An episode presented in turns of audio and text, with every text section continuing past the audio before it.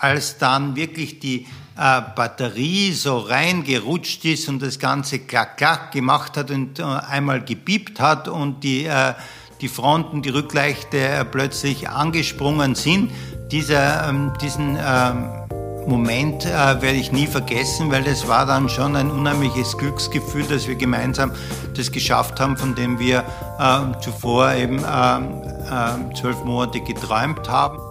Moin und willkommen bei Freifahrt, dem Interview-Podcast zum Thema Mikromobilität rund um Fahrräder, E-Scooter, Lastenfahrräder und neuen Fahrzeugkonzepten. Hier spreche ich mit Expertinnen, Unternehmerinnen, Herstellern, Entscheidern, Enthusiasten und auch Kritikern über die Zukunft der Mobilität. Mich interessiert, warum das Fahrrad seit 200 Jahren existiert und dennoch weniger Beachtung findet als E-Scooter, welche innerhalb von weniger als zwei Jahren in aller Munde sind. Ich möchte herausfinden, was wir tun müssen, damit Mikromobilität mehr Beachtung bei der Verkehrsplanung bekommt und wir so in Zukunft in gesünderen und lebenswerteren Städten leben können.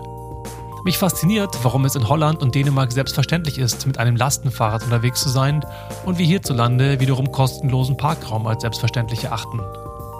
Ich möchte von meinen Gesprächspartnern und Gesprächspartnerinnen lernen und so für euch einen 360-Grad-Blick auf Fahrzeuge, Anbieter, Strategien, Politikbedenken und auch Potenziale werfen. Mein Name ist Sebastian Hofer und heute spreche ich mit Reinhard Pascha. Er ist Geschäftsführer und Design Director bei Pascha und Heinz, einer Designagentur für Sport und Mobilität aus München. Außerdem ist er Aufsichtsratmitglied und Innovator in der Produktentwicklung von Fai Shen, einem der größten Hersteller für E-Scooter in China. Reinhard benutzt gerne den Begriff Surf the Street, denn sein eigener Antrieb ist es, die urbane Mobilität spaßiger und nachhaltiger zu gestalten, um somit sein persönliches Zielbild von lebenswerteren Städten zu erreichen. Dafür hat er zusammen mit Faishen einen E-Scooter entwickelt, von dem sie behaupten, dass er besser ist als alles, was wir bisher auf der Straße kennen. Zum einen wegen der verbesserten Geometrie und Fahrdynamik. Zum anderen ermöglicht ihr neuestes Modell, die Akkus ohne Einsammeln der E-Scooter vor Ort zu tauschen. Um die Hintergründe von all dem zu beleuchten, sprechen wir viel über die Bedingungen der Produktentwicklung und der Produktion in China, aber auch über kulturelle Facetten, Momente der Freude und der Überraschung. Denn ganz viel Positives und auch natürlich Kritikwürdiges an der E-Scooter-Sharing-Branche hängt ja mit der chinesischen Fahrzeugindustrie zusammen. Begonnen hat das Ganze ja gewissermaßen mit der bloßen Verfügbarkeit von zweckentfremden Scootern für den Privatgebrauch. In kürzester Zeit sind infolgedessen verschiedene, mehr oder weniger etablierte Hersteller, wie eben auch Faishen, auf den Zug aufgesprungen, um neue und bessere Modelle zu entwickeln. Inzwischen sind wir an einem Punkt angekommen, wo sich die Spreu vom Weizen trennt und sich die Hersteller sowohl durch Qualität, aber auch durch passgenauere Produkte für Nutzerinnen und Betreiber gleichermaßen differenzieren wollen. Doch bevor es losgeht, habe ich noch zwei kurze Hinweise für euch. Zum einen zu der Micromobility Expo in Hannover, über die wir am Ende kurz gesprochen haben. Wie alle Veranstaltungen ist diese leider wegen Covid-19 verschoben worden und findet nun jedoch erfreulicherweise vom 27. bis 29. August statt und ich freue mich, den oder die ein oder andere von euch dort zu treffen. Und dann möchte ich noch einmal kurz auf Steady aufmerksam machen. Zahlreiche PodcasterInnen entscheiden sich ja gerade dazu, ein Mitgliedschaftsprogramm zur Finanzierung auf Steady zu starten und deshalb habe ich das einfach auch mal gemacht. In meiner Zwischenfazitfolge habe ich ja auch schon mal darauf hingewiesen, dass mir als freier und unabhängiger Podcaster jede Unterstützung enorm hilft, Freifahrt, vor allem in diesen schwierigen Zeiten, weiterhin unabhängig produzieren zu können. An dieser Stelle deshalb schon mal ein großes Dankeschön für alle bisherigen Unterstützerinnen und Unterstützer. Den Link zu Steady und auch zu meiner kurzen Umfrage, wie dir mein Podcast gefällt, findest du natürlich in den Show Notes. Und jetzt viel Spaß mit Reinhard Pascher und seinem wunderbaren österreichischen Akzent. Reinhard Pascha, du bist ja also ein richtiger Antreiber, oder? Wieso fasziniert dich das Neue so sehr? Du beschäftigst dich mit Innovationen, du beschäftigst dich mit neuen Produkten, jetzt vor allem Mikromobilitätsbereich. Dafür, darüber würde ich gerne mehr von dir erfahren. Deswegen herzlich willkommen, Reinhard Pascha, schön, dass du da bist. Danke für die Einladung, Sebastian. Ähm, ja, äh, schon als Kind äh, war ich begeistert vom Skateboardfahren und wollte immer auf die Straße kommen, Surf the Street, schon damals äh, meine Vision. Und äh, auch damals war schon ähm, Skateboardfahren auf der Straße verboten und es war immer ein relativ starker Gegenwind für diese neue Mobilität. Und die hat mich aber nie losgelassen und so habe ich eben 40 Jahre für diese neue Mobilität gearbeitet. 40 Jahre für die neue Mobilität gearbeitet. Kannst du das ein bisschen einordnen? Was hast du genau getan? Also wer bist du eigentlich? Ähm, ja, ich bin in äh, Österreich, in Graz aufgewachsen, habe dann begonnen, Architektur zu studieren, äh, war aber als Jugendlicher schon steirischer Skateboardmeister und bin dann später im Weltcup im Windsurfen gefahren. Und äh, Mobilität heißt ja nicht nur äh, mit Fahrrad zu fahren, nicht nur mit dem Auto zu fahren, sondern mobil sein heißt in der Welle zu surfen, heißt auf dem Schnee zu gleiten und heißt vor allem auch in den Straßen äh, dieser Städte einfach äh, Spaß zu haben, um sich fortzubewegen. Und ähm, Pascha und Heinz ist eine Agentur, die du vor wie vielen Jahren gegründet hast? Ähm, Bernhard Heinz und ich haben die Agentur vor äh, 32 Jahren, also 19 oder 33 Jahren, 1987 gegründet, ursprünglich in Salzburg und wir sind dann im Jahr 2000 nach München übersiedelt. Und ähm, ihr macht ja Marken für vor allem Sport oder entwickelt Marken für vor allem Sportprodukte, ist das richtig? Ja, wir sind äh, fokussiert auf den Sport und äh, eben neuerdings eben stärker auch auf die Mobilität. Arbeiten eben für Marken wie Adidas, für Saleva, wie Abus, äh, aber auch äh, große Marken wie äh, BMW, wie äh, Nike, wie KTM oder Red Bull ähm, haben bereits äh, viele Projekte mit uns äh, durchgeführt. Also manche Hörer wird sich wahrscheinlich jetzt fragen, okay, und was hat das jetzt mit Mikromobilität zu tun? Da müssen wir jetzt mal als allererstes wahrscheinlich die, äh, die Brücke schlagen. Ähm, du bist der Head of Innovation für Faishen. Faishen ist ein Hersteller, der E-Scooter entwickelt, ähm, momentan auf den Straßen zu sehen bei Cirque, die jetzt ja gerade von Bird akquiriert worden sind. Da ist sicherlich noch die Frage, was damit passiert. Kannst du ein bisschen darüber erklären, wie kam das dazu? Was, wieso ähm, Faishen, was hat das mit Paschan Heinz zu tun? Ja, Faishen ist ein ähm, ähm, chinesischer Fahrzeughersteller und vor äh, zweieinhalb Jahren äh, ist der Mr. Chen, der Eigentümer von Faishen, auf uns zugekommen, nachdem er sich sehr viele Agenturen angesehen hat und hat gefragt, äh, Reinhard, kannst du nicht äh, für uns eine Kindermarke entwickeln? Ich ähm, produziere seit 20 Jahren äh, Fahrzeuge für Kinder, für Erwachsene und bin eigentlich immer unglücklich, auf welchem Niveau die Kinderfahrräder, die Kinderskateboards oder die Kinderscooters sind. Und ähm, so hat eine sehr spannende Reise begonnen, indem wir ähm, anfangs eben Mikromobilität für Kinder entwickelt haben, also für die Kleinen die Marke Paona. Paona ist hawaiianisch, steht für Balance äh, entwickelt haben. Und so haben wir mit Surfer-Europameister Tao Schiermacher und Mobility Designer Christian Zanzotti einzigartige Produkte äh, entwickelt. Ähm, Mischung zwischen Skateboard und Scooter und äh, Laufräder der neuen Art, die jetzt schönerweise auch beide mit dem German Design Award in Gold ausgezeichnet wurden. So ist es losgegangen. Und ja, äh, von da ist es dann ähm, ein, nur noch ein kleiner Schritt zu den Erwachsenen gewesen. Das heißt, um das zu verstehen, ihr habt, ihr entwickelt diese, diese ähm, Scooter, diese Fahrzeuge unter dem Namen Paona für Kinder.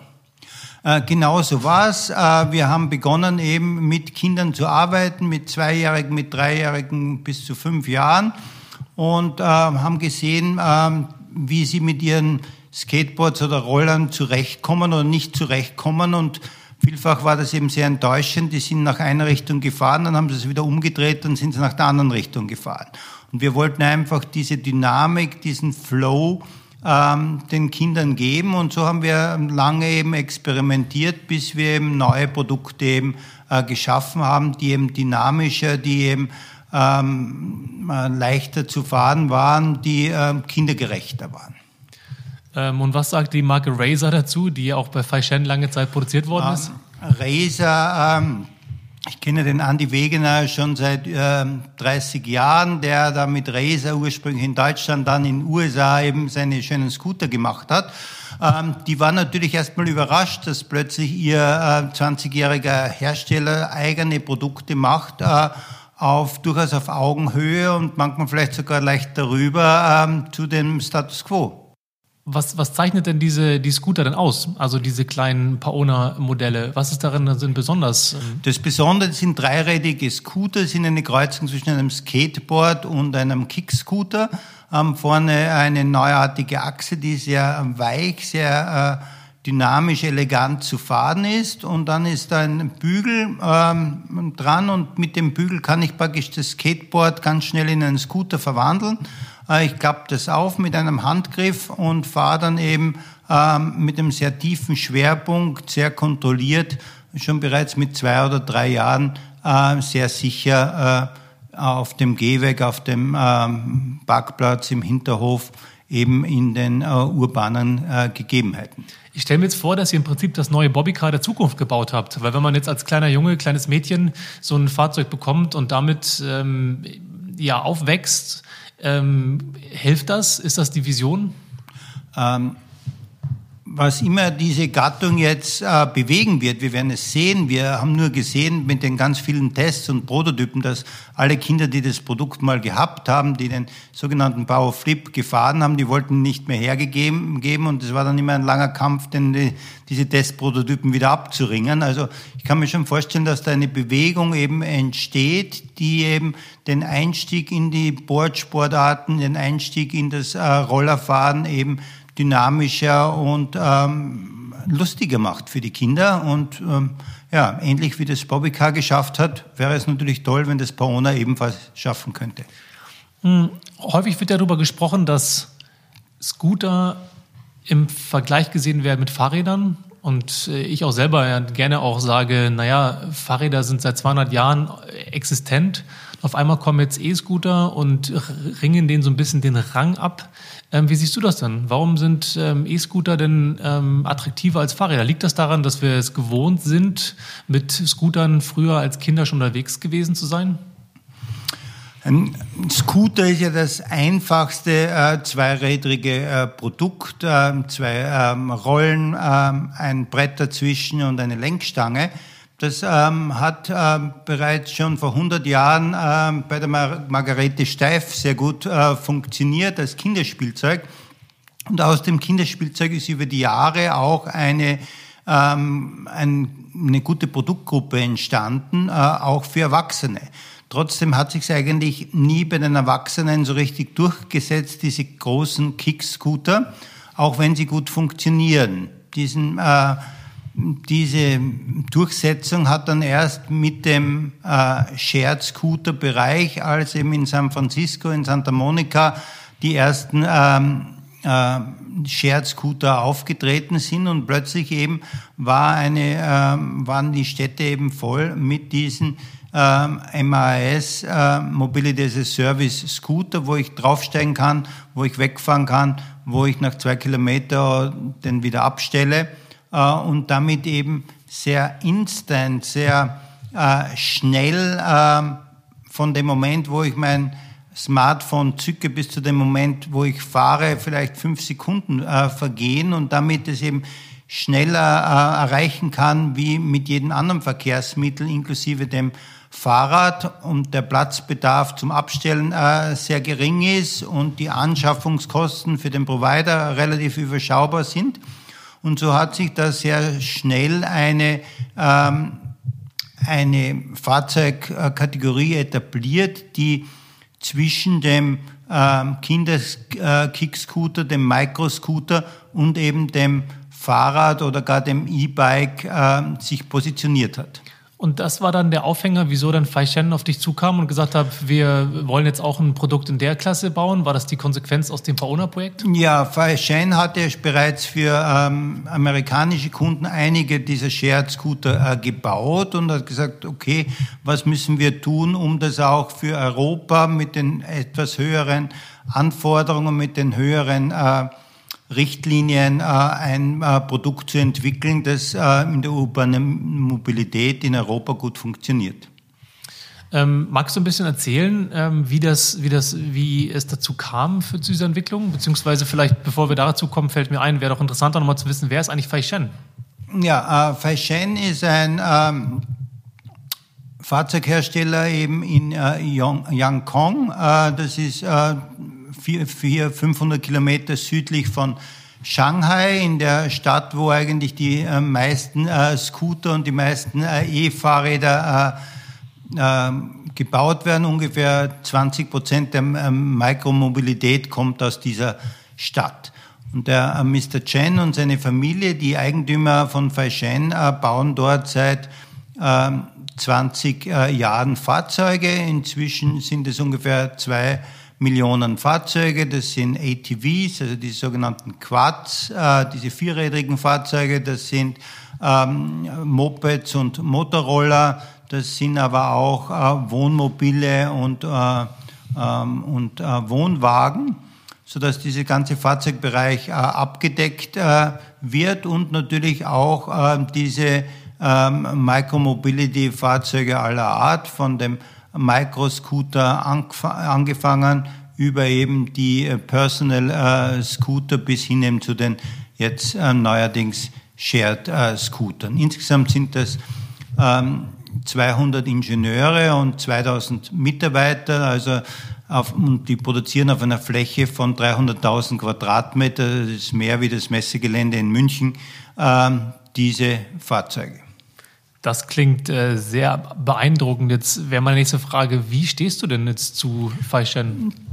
Ja, äh, wir, äh, Pascha und Heinz als Agentur, äh, äh, hat eben äh, seit zweieinhalb Jahren den Auftrag, da Produkte zu entwickeln und das haben wir da sehr erfolgreich eben äh, durchgeführt, auch mit der Unterstützung eben äh, der Designer eben ähm, von Tao Schirmacher und dem äh, Christian Sanzotti und ähm, so ähm, ähm, sagt der Mr. Chenime, ich bin wie sein äh, Bruder und er möchte gern, dass ich ihn eben berat in allen Innovationsfragen äh, und auch gleichzeitig eben dadurch äh, im Aufsichtsrat von Feichen eben mithelfe, die Weichen für die Zukunft zu stellen. Jetzt frage ich mich natürlich, ohne euch zu nahe treten zu wollen, aber in diesem Riesenland mit so viel Kapazität, mit so viel Know-how, die sie sich da aufbauen, wieso braucht ihr denn, wieso brauchen die ausgerechnet euch, um Innovationen im Bereich Scooter zu entwickeln? Ähm, gute Frage. Ich glaube, der wesentliche Punkt ist, dass wir jetzt nicht direkt aus der Mobilität kommen, sondern aus dem Sport. Und uns war immer ein Anliegen, ein, die Rideability dieser Fahrzeuge zu optimieren. Das Gleiche, was wir bei den Kindern vorangetrieben haben, haben wir dann auch bei den Erwachsenen äh, vorangetrieben und haben sehr viel von der Kindermobilität auch gelernt und erstmal sehr lange an der Geometrie der Fahrzeuge ähm, gearbeitet, an, an dem äh, Lenkkopfwinkel, an dem äh, Schwerpunkt, aber in weiterer Folge auch an den äh, Rädern, weil schlussendlich werden diese Fahrzeuge ja nicht von großteils professionellen äh, Scooterfahrern gefahren, sondern jeder Mensch egal ob das 16-jährige äh, Kind, äh, die Frau mit ihren äh, Stöckelschuhen oder eben ähm, die 70-jährige ähm, Oma, alle sollen gut damit zurechtkommen und damit war es für uns sehr wichtig, dass die Fahrzeuge sehr balanciert sind, sehr sicher im Verkehr und aber auch durch größere Reifen, durch bessere, weichere ähm, Bereifungen zusammen mit einer guten ähm, Federung, mit einer guten Dämpfung einfach auf Pflastersteinen genauso wie auf Asphalt oder Beton ähm, sehr sicher und kontrolliert und aber auch freudig zu fahren sind. Wenn ich mir die Produktentwicklung in chinesischen Fabriken vorstelle und äh, in meiner Vergangenheit bei Canyon Bikes war ich ja auch in dem einen oder anderen Laden dort, ähm, habe ich immer so das Bild jetzt, vor allem wenn man sich die Scooter anschaut, so Tier Voy beispielsweise haben jetzt ja beide von Okai die Scooter. Das heißt, man sieht so oben, der Lenkkopf ist irgendwie identisch, die, die Bremsen sind identisch, das, ähm, das Brett, das Trittbrett unterscheidet sich ein bisschen. Aber ich habe immer so diese, die Vorstellung und kriege das auch in Gesprächen häufig mit, dass man da im Prinzip durch ein riesengroße Lager läuft und sagt, das hätte ich gern, das hätte ich gern, das hätte ich gern und da steckt man das so zusammen und nachher hat man so einen fertigen Roller. Wie ist das in, der, Wirklichkeit? Ähm, das könnte natürlich genauso sein, aber in Wirklichkeit muss man die Dinge erstmal entwickeln, bevor man sie im Lager zusammen äh, glauben kann. Und uns ist es schon ein Anliegen, äh, nicht einfach nur Komponenten zu bauen und die dann zusammenzuschrauben, sondern es geht um das gesamte Fahrzeug, es geht um die gesamte Geometrie und so äh, entwickeln wir auch gemeinsam äh, mit unseren Kunden und natürlich gemeinsam mit Faishen und den Faishen-Ingenieuren Fahrzeugtypen, die ähm, gut funktionieren. Und natürlich gibt es dann äh, Möglichkeiten der Customization, dass man einen anderen Lenker draufbaut, dass man andere ähm, Reifen, andere Felgen. Aber in erster Linie müssen die Fahrzeuge mal in der Gesamtgeometrie und eben im ähm, Fahrverhalten, aber natürlich auch im Betreiben für den Operator äh, gut funktionieren. ähm, und vor allem auch nachhaltig sein. Das heißt, es sollen nur Materialien verwendet werden, die später auch recycelt werden können oder gar schon äh, zweites Leben äh, als äh, Upcycling äh, äh, bekommen können. Wie lange hat denn die Entwicklung gedauert? von so einem, von dem Modell. Es gibt ja diesen, das 10 Zoll Radmodell und 12 Zoll Radmodell, was du mir vorgeführt hast. Ähm, wie lange ging das, hat das gedauert von dem Start bis zu dem, äh, ja, Serienproduktion davon? Weil ja häufig diese Innovationszyklen ja sehr, sehr schnell gehen in der Branche.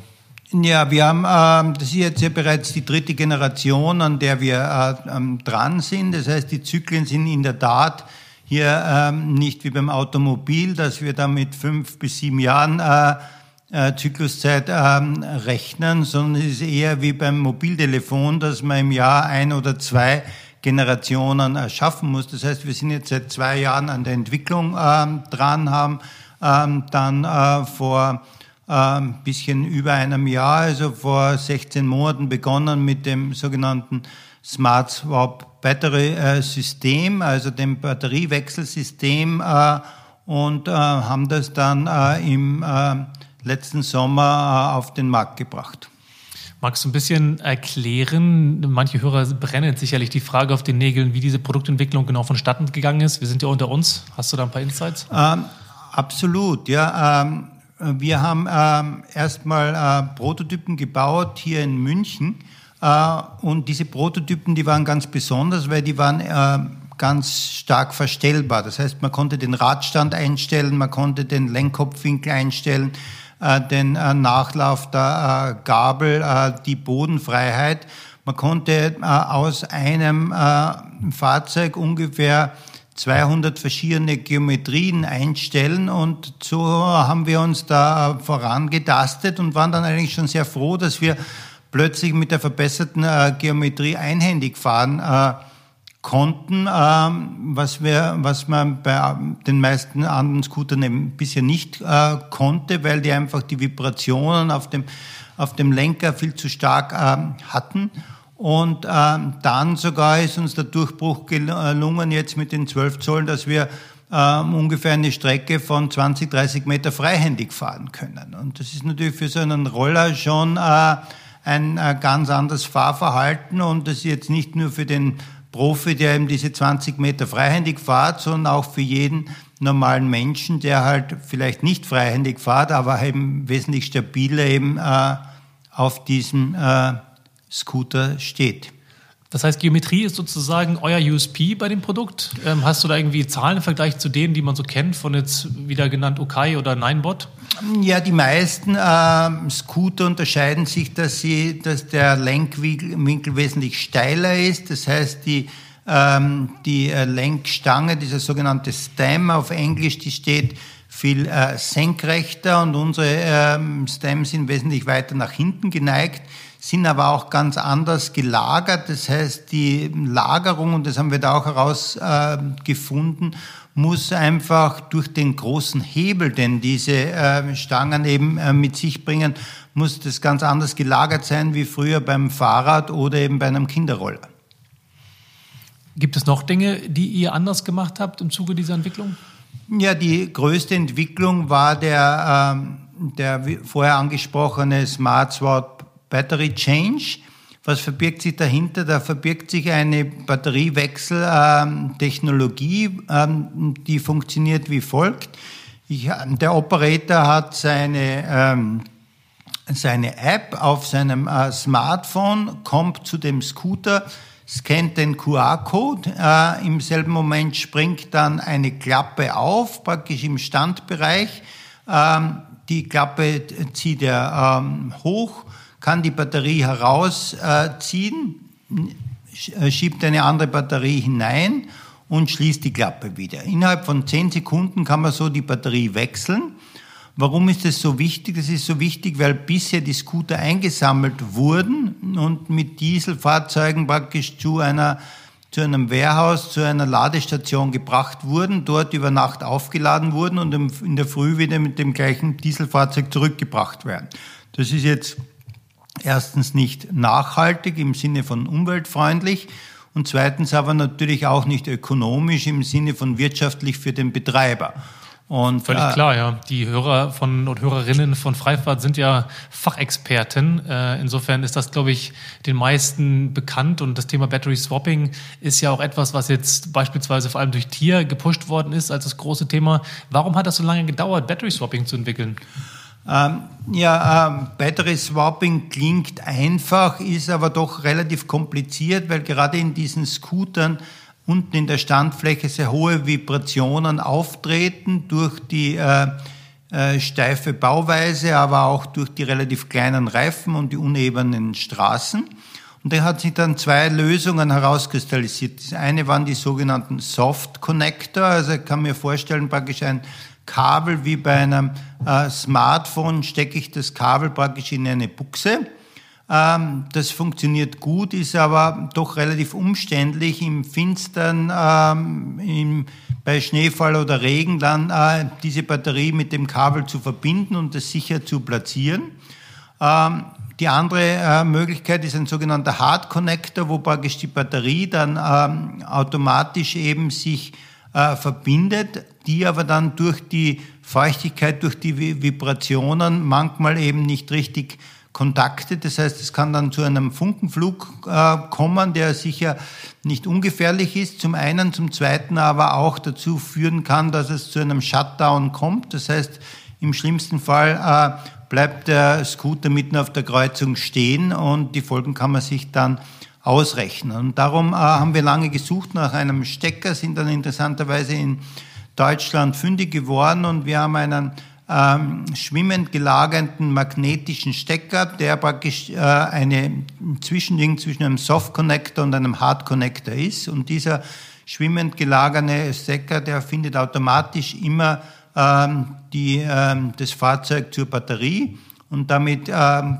klingt sich das automatisch ein und ist auch in allen Fahrsituationen, egal ob in Kurvenlagen, bei Erschütterungen, bei ähm, Kopfsteinpflaster, ähm, bleibt diese Verbindung immer sicher und stabil. Ist das ein Patent von euch? in der Stelle? Äh, ist das etwas, was sozusagen exklusiv jetzt für ähm, Verständnis? Wir haben das jetzt äh, exklusiv in unseren ähm, äh, Scootern eingesetzt, in dem äh, sogenannten Modell Current 10 und Current 12. Äh, aber dieser Stecker, der wird auch bei, bei E-Bikes oder auch im Automotive-Bereich äh, verwendet äh, und ist auch schon millionenfach bewährt, eben in genau diesem harten äh, Einsatz der Elektromobilität. Ihr habt eine ganze Menge neue Sachen da eingebaut, zumindest wirkt das so äh, für mich an der Stelle und neue Gedanken gemacht Richtung äh, Lenkwinkel, Fahrdynamik an der Stelle oder eben auch Nutzbarkeit des Battery-Swapping-Systems. Ähm, wie viele Leute haben daran gearbeitet? Bei dir im Team in, äh, in China bei Faishen? Ja, bei uns in der Agentur sind fix angestellt 35 davon, haben in besten Zeiten ungefähr 15 davon an diesen äh, Produkten gearbeitet äh, und zusätzlich haben wir noch ungefähr die gleiche Menge an freien Designern und, und Technikern, eben äh, Ingenieure in Schweden, äh, Designer in München. Aber ähm, bei äh, Faishen Micromobility sind ungefähr 40 äh, Ingenieure eben äh, an, haben an diesen Entwicklungen ähm, gearbeitet, sodass das schon ein recht äh, ähm, anspruchsvolles und auch recht hochkarätiges Team ist. Und insbesondere darf man dann natürlich auch nicht im Engineering die ganzen Elektroniker vergessen, die eben daran arbeiten, dass eben dieses sogenannte IoT ähm, und die ganze Operation eben der Controller die Motorleistung und dass eben alles äh, gut funktioniert. Ähm, welche Fertigungstiefe, welche Produktionstiefe hat Feishen? Bauen die alles vom Motor bis zum IoT-Modul bis hin zur Batterie, die ganzen Hardware-Teile ähm, oder bauen die das sozusagen nur zusammen? Das würde mich nochmal interessieren. Ähm, Feishen ist ein Hersteller mit einer sehr hohen Fertigungstiefe. Die haben äh, ganz viele verschiedene ähm, Technologien, eben beginnend eben mit der Metallverarbeitung, wo sie eben mit Robotern die Rahmen äh, schweißen, äh, die Aluminiumrahmen äh, aus Flugzeugaluminium, ähm, dann eben mit eigenen äh, Lackierrobotern beziehungsweise Pulverbeschichtungsanlagen, die fertigstellen. Das gleiche ist auch mit den Kunststoffteilen. Die ganzen Kunststoffteile werden alle selbst äh, gefertigt. Äh, Im Elektronikbereich haben sie eine eigene Elektronik-Division, wo sie die Teile teilweise selbst äh, fertigen und teilweise äh, zukaufen. Ähm, sodass, ähm, äh, aber es gibt natürlich auch Teile, die eben äh, gesourced werden, wie beispielsweise die Lichtanlage, äh, die ja zertifiziert sein muss äh, und auch der Motor. Äh, wo äh, Feishen aber jetzt sehr dahinter ist, aus diesem Motor wirklich den höchsten Wirkungsgrad herauszuholen. Äh, das heißt eben den Controller da zu optimieren, äh, um einerseits die Beschleunigung ähm, zu äh, verbessern, andererseits die äh, Steigfähigkeit. Wir sind jetzt bei einer Steigfähigkeit von über 25 Prozent. Das heißt, wir schaffen äh, fast jeden Berg äh, in den Städten. Man hat ja gesehen, in Städten wie äh, Oslo und anderen gibt es ja doch äh, einiges zu erklimmen. Ähm, und aber, und das ist jetzt das Besondere, äh, wir haben ja gerade mal 350 ähm, äh, Watt Ausgangsleistung. Das ist ähm, deutlich weniger wie ein Staubsauger und nur ungefähr ein Sechstel von einem Haarföhn. Ähm, und mit diesen 350 äh, Watt muss ich im schlimmsten Fall einen 120 Kilo Menschen transportieren, beschleunigen auf 20, 25 Stundenkilometer die Berge hoch und runter und das Ganze mit einer Batterieladung ähm, in einer Reichweite von 45 bis 50 Kilometern. Und da war es ihm sehr wichtig, dass wir die Effizienz ähm, des Motors erhöht haben, dass wir den Controller verbessert haben, aber vor allem auch die Leistungsfähigkeit der äh, Batterie äh, im letzten Jahr äh, deutlich gesteigert haben, so dass eben die äh, Batteriesteuerung äh, eben dafür sorgt, dass man ähm, sehr schnell laden kann und gleichzeitig aber genügend äh, Energie hat, um eben diese ganzen ähm, Performance-Daten zu erreichen. Was war so ein Moment, so ein Heureka-Moment in der Entwicklung, bei dem ihr irgendwie gefeiert habt, bei dem ihr gemerkt habt, wow, jetzt habt ihr was Neues, was irgendwie Besonderes, wo ihr drauf schon darauf gefreut habt, das jetzt den Sharing Companies anzubieten?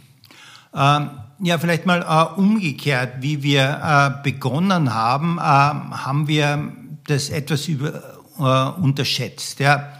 Äh, obwohl Feishen ja schon damals 18 Jahre in diesem Geschäft war und wir schon sehr viele Produkte entwickelt hatten, ähm, haben wir gedacht, das ist ja nur ein Scooter und ein Scooter, der hat zwei Räder und einen Motor und eine Batterie und das ist es.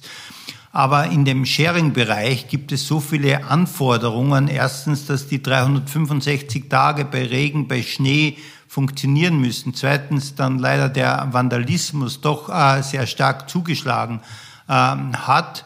Und äh, dann natürlich das ganze Zusammenspiel zwischen ähm, dem IoT, dem, ähm, der App äh, und ähm, dem Motor der Elektronik, aber natürlich auch der mechanischen Komponenten und das Ganze dann noch äh, durch die, äh, die äh, Zulassung, durch die äh, deutsche Zulassung zu bringen. Ähm, das hat uns schon viele schlaflose Nächte äh, gekostet. Und jetzt zu deiner Frage zurück. Äh, als dann wirklich die äh, Batterie so reingerutscht ist und das Ganze klack, klack gemacht hat und einmal gebiebt hat und die, die Fronten, die Rückleuchte plötzlich angesprungen sind, dieser, ähm, diesen ähm, Moment werde ich nie vergessen, weil das war dann schon ein unheimliches Glücksgefühl, dass wir gemeinsam das geschafft haben, von dem wir äh, zuvor eben äh, äh, zwölf Monate geträumt haben, beziehungsweise eben viele schlaflose Nächte da verbracht haben. Wo war der Moment? Wo warst du bei diesem Moment? Ähm, da waren wir ähm, gerade in, äh, in China, eben in der Fabrik. Ähm, da hat eben der äh, Produktionsleiter und Entwicklungsleiter, der Mr. Lee, den Scooter nach oben gebracht und wir sind alle herumgestanden und dann ähm, hat er die Batterie hineingeschoben und ähm, zwei Sekunden später äh, war die Klappe zu und das Licht an. Ich stelle mir gerade vor, du sitzt hier ja mit deinem Hemd, mit ganz vielen Autos drauf, ganz buntes Hemd, ähm, finde ich sehr, sehr lustig, passend zu dem Thema heute. Ähm, gleichzeitig bist du ja kein Auto nah, also auch eine interessante Kombination. Und jetzt stelle ich mir vor, wie du in, in, in China bist, in dieser Fabrik äh, und diese Situation stattfindet, wo sich alle freuen wahrscheinlich und auch es äh, sehr viel Begeisterung gab. Ähm, ich frage mich gerade, wie, ähm, Warst du vorher schon mal in China vor diesem Projekt? Wie, wie ging es dir mit diesem ja, Kulturclash, den ich häufig auch erlebt habe dort? Man ist ja sehr höflich auf eine gewisse Art und Weise, gerade die Chinesen. Und gleichzeitig ist es ja einfach, eine, so, ähm, einfach ein riesen äh, kultureller Unterschied äh, aus der Welt, aus der du kommst und aus der Welt, aus der die kommen. Ja. Ähm, als ähm, Surfer und als Designer war ich das erste Mal 1983 in China. Da bin ich von Hongkong äh, hinüber äh, gefahren, über die Grenze, dann Richtung Shenzhen.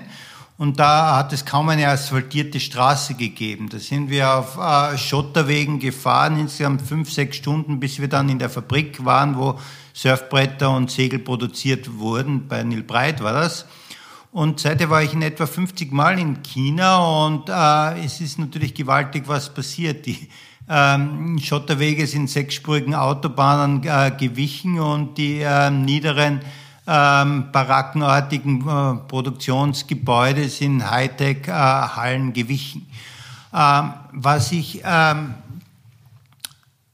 schon immer noch nicht ganz verstehe, wie die Chinesen ähm, arbeiten, wie sie denken, äh, wie sie handeln.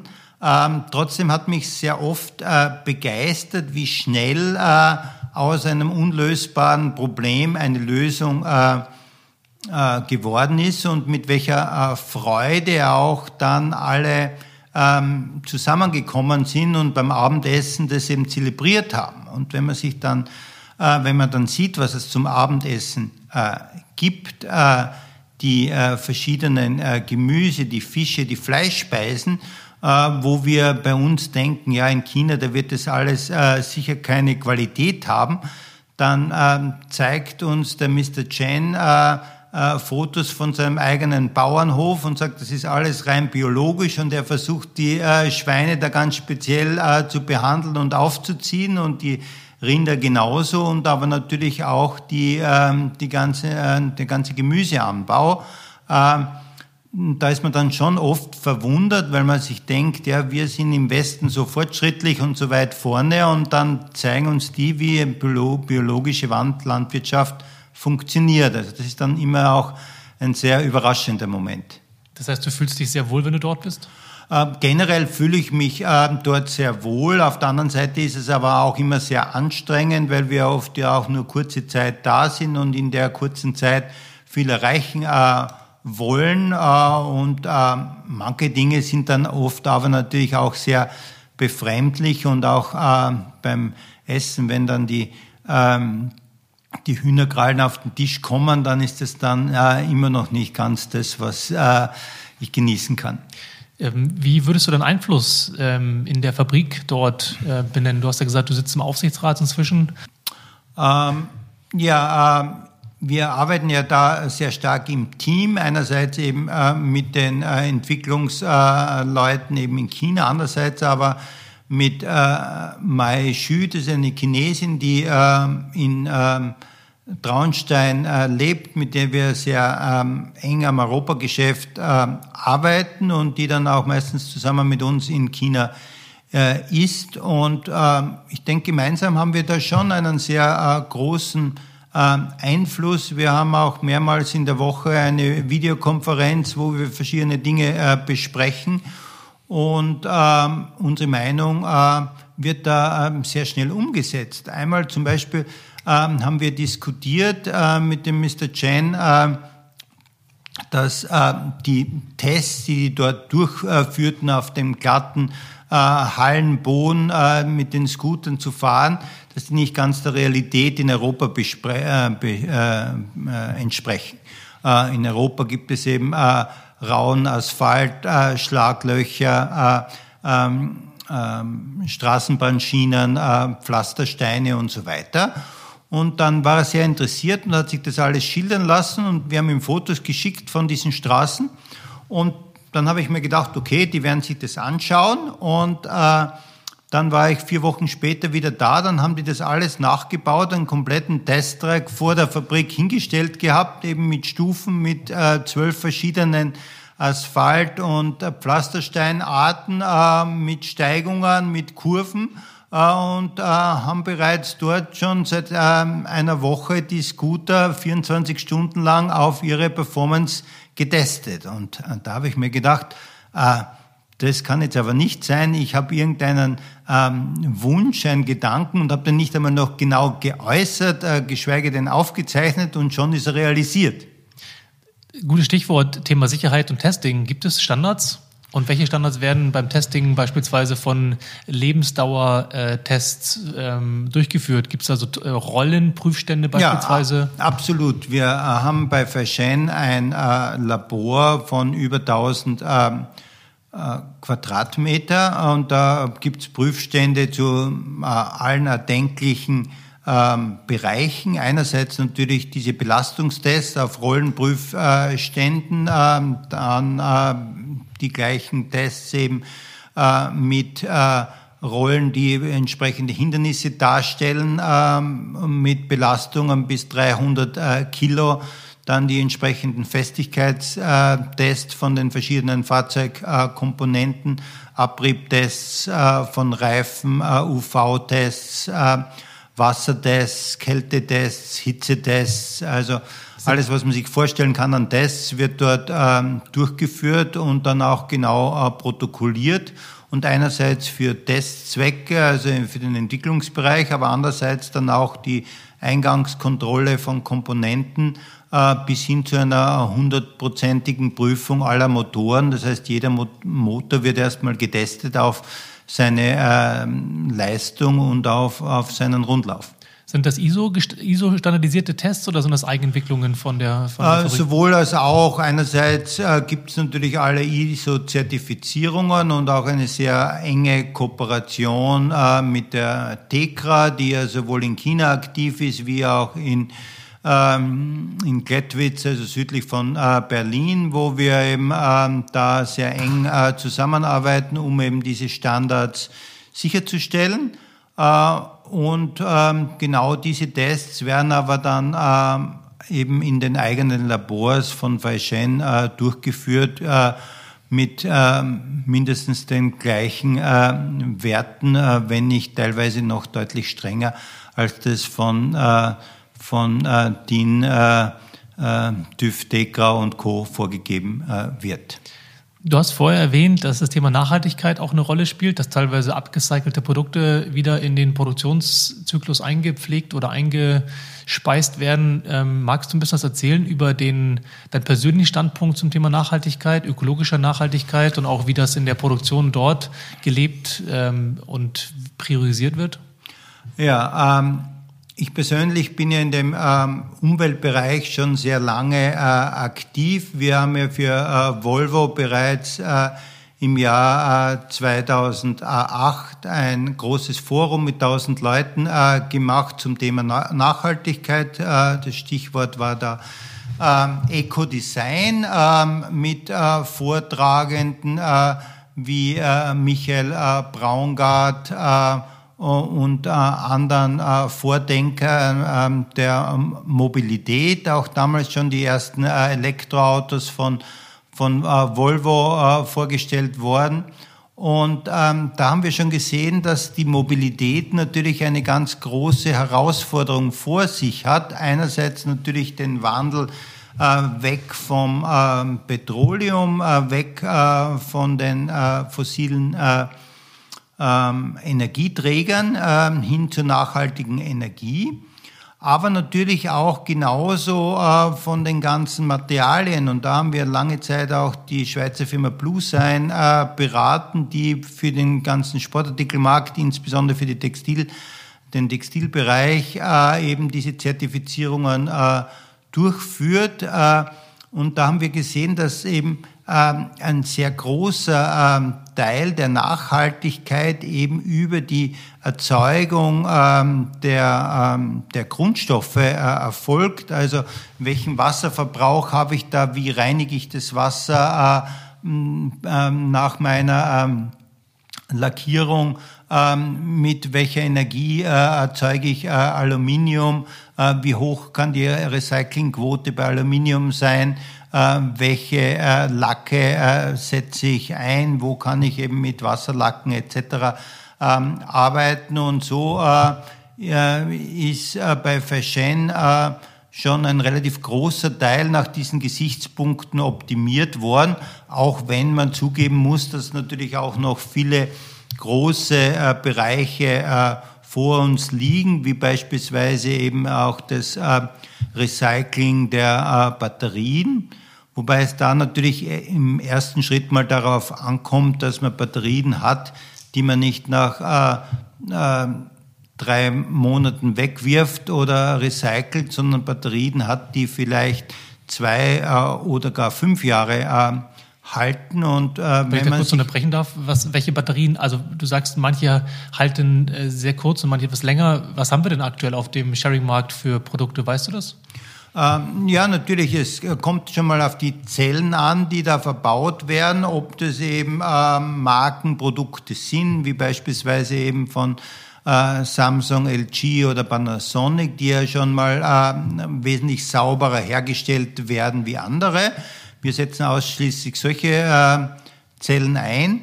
Aber das Entscheidende ist, wie werden diese Zellen äh, geladen, wie werden sie entladen, wie ist dieses sogenannte Battery Management äh, System eben eingesetzt, wie wird es kontrolliert und äh, damit wie viele Zyklen bringe ich aus so einer Batterie heraus. Und äh, äh, wir sind da durchaus äh, inzwischen bei Zyklen von ähm, 1000 und weiter rüber, auch bei 2 bis 3000. Und wenn man sich vorstellt, dass ähm, ein äh, Scooter äh, jeden Tag oder jeden zweiten Tag geladen wird, dann sind es in etwa 200 bis 300 äh, Ladezyklen pro Jahr.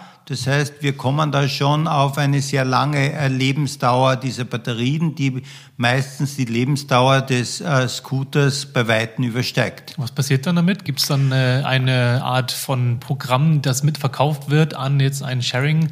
Äh, Anbieter, der wiederum diese, diese, diese Batterien ähm, recyceln kann in Zusammenarbeit mit der Fabrik? Ist das die Verantwortung des Sharing Operators selber? Ja, erstmal durch den äh, Battery Swap äh, sind die Batterien ja separat vom Scooter. Das heißt, unabhängig von der Lebensdauer des Scooters, wenn die Batterie länger äh, hält, kann ich die im nächsten Scooter wieder einsetzen. Das ist mal der erste Punkt. Und war das davor? Davor waren die quasi Teil und damit die, quasi nicht äh, austauschbar? Scooten, die Batterien waren ja meistens fix verbaut. Das heißt, die waren erstmal schwierig da herauszubekommen, zum einen. Zum Zweiten aber ähm, die Wahrscheinlichkeit, dass die dann im neuen Modell noch so genauso eingesetzt äh, werden konnten, war eher äh, relativ gering. Ja, also ähm, und äh, die die das erste Upcycling von Batterien ist ja, diese Batterien äh, weiter äh, zu verwenden. Im Idealfall in dem nächsten Scooter oder eben aber auch in Speichern, in äh, äh Energiespeichern aller Art, äh, wo äh, gebrauchte Batterien bereits einen relativ großen Markt haben, wenn die, wenn die gut sind, wenn die in einem guten Zustand sind. Das heißt, man kann gebrauchte Batterien inzwischen auch verkaufen. Das ist der, der beste Weg eigentlich, dieses, ähm, das Leben ähm, der Batterie möglichst lang zu haben. Ansonsten äh, ist natürlich die Frage des, ähm, des ähm, äh, Recycling der, äh, von Lithium-Batterien äh, noch etwas in den Kinderschuhen, aber es gibt bereits einige Pilotanlagen und im Zuge eben der Elektrifizierung der Automobilindustrie äh, gibt es auch große Bestrebungen und da ähm, werden wir auch in Deutschland in Kürze einige äh, äh, Recyclingwerke am Start haben. Ich, mich reite da so drauf rum, weil ich das interessant finde, wenn man jetzt wirklich also es ist ja ein zusätzlicher Vorteil auch von dem Swapping-Ansatz, dass eben logischerweise die Batterie nicht Teil von dem Scooter ist. Gleichwohl heißt das ja aber auch im Umkehrschluss, dass die Modelle, die bisher auf dem Markt waren, wo ja immer gesagt wird, die sind halten nicht lange und landen dann alle irgendwie auf dem Schrott, hat man ja eigentlich, wenn man ehrlich ist, kaum eine Chance, das zu recyceln im Sinne von auseinanderzunehmen, das Produkt. Ja, die äh, Entwicklung von dem Scooter war natürlich äh, über Nacht. Ja, das heißt, man hat einen Personal Scooter, also einem Scooter, äh, wo ein Mensch vielleicht am Tag ähm, ein, zwei, drei Kilometer fahrt, wenn es hochkommt und das vielleicht drei Tage in der Woche, das heißt in der Woche 15 Kilometer fahrt, die gleichen Scooter sind plötzlich 40 Kilometer am Tag gefahren und damit war natürlich nach drei Monaten dann ähm, Sendebau. Also dafür waren die einfach nicht äh, konzipiert. Und da hat die Industrie aber schon sehr schnell gelernt, weil es natürlich für die Anbieter natürlich auch ein wirtschaftlicher Totalverlust ist, wenn die nach drei Monaten ähm, eben, solange sie noch nicht amortisiert sind, bereits den Geist aufgeben. Ähm, dadurch sind auch äh, bei allen äh, Mitbewerbern die Scooter inzwischen bei einer Lebensdauer von sechs, zwölf, ähm, manchmal sogar 16, 18 Monaten angelangt.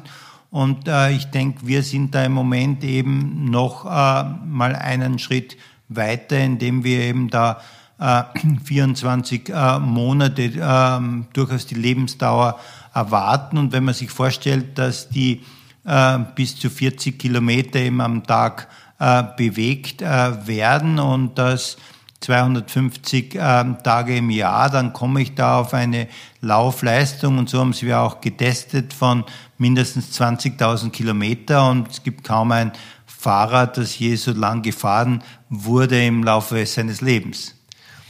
Mm, die Frage, die mich trotzdem noch umtreibt, ist, gibt es Aktivitäten oder gibt es äh, Ambitionen eher, ähm, dass man diese Komponenten bewusst zurücknimmt also die, ah. die Elektronikkomponenten jetzt, vor allem die Batterie oder den Motor, wenn das sozusagen diejenigen sind, die eben als am längsten leben bei so einem Produkt, bevor halt das, der, der Rahmen, die mechanischen Komponenten kaputt ja, gehen. die, ähm, in, inzwischen haben ja ähm, alle Komponenten äh, eine ähm, ganz klare ähm, ID, das heißt, die können auch ähm, ganz genau äh, kontrolliert und überwacht werden. Das heißt, ich sehe als Anbieter genau, welche Batterie in meinem Lager in welchem Zustand ist und damit kann ich natürlich dieses Management äh, optimieren und äh, die äh, Batterien eben wesentlich länger im Einsatz halten. Das ist mal der erste Punkt. Und der zweite Punkt ist dann, äh, es gibt eben da diverse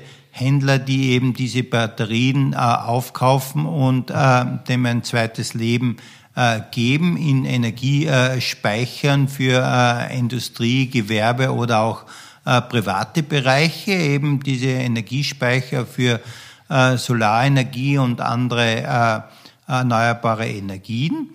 Aber, und das wird jetzt der große Punkt natürlich auch werden, wie wird man in Zukunft das auch nochmal industriell voranbringen, um eben da vielleicht durchaus eben ein Upcycling dieser Batterien anzubieten. Joe Kraus, der Präsident von Lime, hat ja auf der Micromobility-Konferenz in Berlin im Oktober letzten Jahres ähm, gefordert, oder dass es Standards geben muss in baldiger Zukunft. Und ich frage mich gerade, ob jetzt beispielsweise der Swapping-Akku, ob der nicht etwas sein kann, der standardisiert wird, dass im Prinzip jeder in der Branche denselben Akku nimmt. Und natürlich hat das auch zur Folge, dass jeder diese Art von Connector, den ihr entwickelt habt, nehmen müsste. Gibt es da irgendwelche Gespräche oder Ambitionen? Ähm, Soweit ist die Branche leider noch nicht. Ähm, da ist, glaube ich, auch noch zu viel Entwicklung jetzt direkt noch äh, vor uns. Aber ähm, durchaus eben äh, denkbar, dass man in Zukunft eben äh, in äh, den Städten auch äh, so Charging Stations hat, wo man eben diese Batterien, ähnlich wie das beispielsweise Gogoro bereits äh, mit äh, seinem Moped-Scooter ähm, äh, installiert hat, wo eben auch äh, inzwischen Firmen Lizenzen äh, bekommen können. Ich könnte mir vorstellen, dass wir bei der nächsten Generation unserer Akkuentwicklung dann auch überlegen, ob wir so einen Standard nicht ähm, einführen, anbieten und möglicherweise auch lizenzieren. Spannend. Ich frage mich gerade, wenn ich jetzt Interesse hätte an dem Produkt, wo ich das dann testen kann. Seid ihr beispielsweise auch auf der Micromobility Expo in Hannover äh, im Mai? Äh, ich bin auf jeden Fall da. Seid ihr auch dort? Ja, wir äh, werden dort mit einem kleinen Stand äh, ausstellen und einerseits eben unsere Shared-Produkte zeigen, andererseits aber auch unsere Baona Go ähm, Personal Scooter, also Scooter, die eben für den Privatbereich zu kaufen sind. Welche Trends und Entwicklungen, um sozusagen den Podcast mal zum Ende zu führen, mit dem Blick auf die Uhr, ähm, welche Trends und Entwicklungen siehst du dieses Jahr? Worauf freust du dich? Was ist etwas, was noch keiner weiß, was die jetzt erfahren können? Ähm, wenn man einen Blick äh, wirft auf diese Micromobility-Szene, dann hat sich die im Moment äh, noch sehr stark polarisiert zwischen großen, schweren Fahrzeugen wie eben äh, Motorrollern, die 100 Kilo und darüber äh, sind und äh, mittelgroßen, kleineren äh, Fahrzeugen im Bereich von 20 Kilo. Und dazwischen äh, gibt es eben noch eine große Spanne, aber auch darunter noch gibt es noch eine Spanne. Also durchaus Fahrzeuge für den äh, persönlichen Bereich von unter 10 Kilo, aber auch Fahrzeuge in äh, den verschiedenen äh, Klassen, die dann eben zwischen 20 und 100 Kilo äh, stattfinden. Für eine Person, für zwei Personen, vielleicht mit Windschutz, vielleicht sogar mit Wetterschutz, äh, aber vor allem Fahrzeuge, die eben noch äh, leichter zu aktivieren sind, die vielleicht gar keinen Ständer mehr brauchen, äh, wo ich draufsteige, wo ich wegfahre, wo ich in extremen Verkehrssituationen noch sicherer bin. Und da gibt es auch einige Prototypen, an denen wir arbeiten und da wird es in den nächsten sechs bis zwölf Monaten einiges zu sehen bekommen. Das ist, klingt so, als müsste ich mal durch dein Büro gehen und mir die Moodboards angucken, die so rumstehen, um dann einen Eindruck zu bekommen, was da noch alles kommt. Ah, Sebastian, da bist du immer gerne eingeladen. Äh, auch wir freuen uns natürlich auf dein Feedback und deine Erfahrung und gerne können wir auf die Moodboards schauen, aber auch mal äh, in den, ähm, auf unsere Teststrecken gehen und das eine oder andere ausprobieren. Ich habe ja gesagt, du bist ein Antreiber. Hast du schon neue Projekte, die jenseits dessen sind, was wir besprochen haben, auf die du dich freust, die deinem Kopf schon irgendwie äh, ähm, ähm, sich entwickeln? Du musst gar nicht sagen, worum es geht. Mich würde so interessieren, ob du schon irgendwie, wie viele Ideen du im Kopf hast, die dich da umtreiben ähm, dauernd.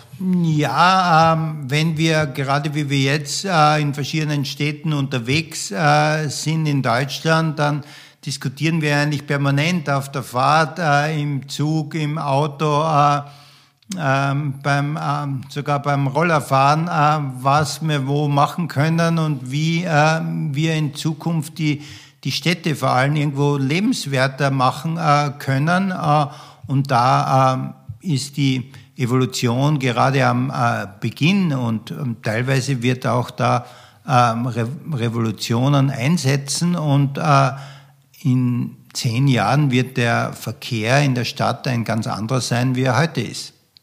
Das ist doch ein schönes ähm, Abschlusswort. Ich danke dir vielmals für deine Zeit, für die interessanten Informationen äh, über den Produktentwicklungszyklus, ähm, über die Produktentwicklungswelt mit Fai Shen. Und ähm, ja, ich freue mich auf die Micromobility Expo in Hannover und sage vielen Dank und Tschüss. Ich bedanke mich. Danke, Sebastian.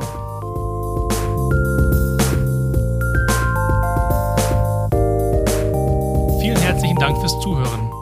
Wenn dir die Folge gefallen hat, dann freue ich mich sehr über deine Unterstützung. Am einfachsten geht das, wenn du in deiner Podcast-App auf Abonnieren klickst und natürlich auch mit ein paar Sternchen und einem Kommentar bei Apple Podcasts. Außerdem freue ich mich sehr, wenn du diesen Podcast bei Freundinnen und Kolleginnen fleißig weiterempfiehlst und auch gerne mal bei steadyhq.com slash Freifahrt vorbeischaust. Ich hoffe, ihr seid mit dieser neuen Folge bereits auf ein paar neue Gedanken gekommen. Vielleicht sind bohrende Fragen aufgetaucht oder ihr seht das Thema Mikromobilität bereits mit ein wenig anderen Augen. Schickt mir gerne weiterhin eure Fragen und Kommentare an podcast.freifahrt.org oder auf Instagram und Twitter. Dort findet ihr mich ebenfalls unter dem Handle Freifahrt. In der nächsten Folge von Freifahrt spreche ich übrigens mit dem Planer und Visionär Christian Scheler von Argus über die Stadt der kurzen Wege und andere Zukunftsszenarien für eine lebenswertere Stadt. In diesem Sinne, gute Fahrt und lasst die Haare wehen.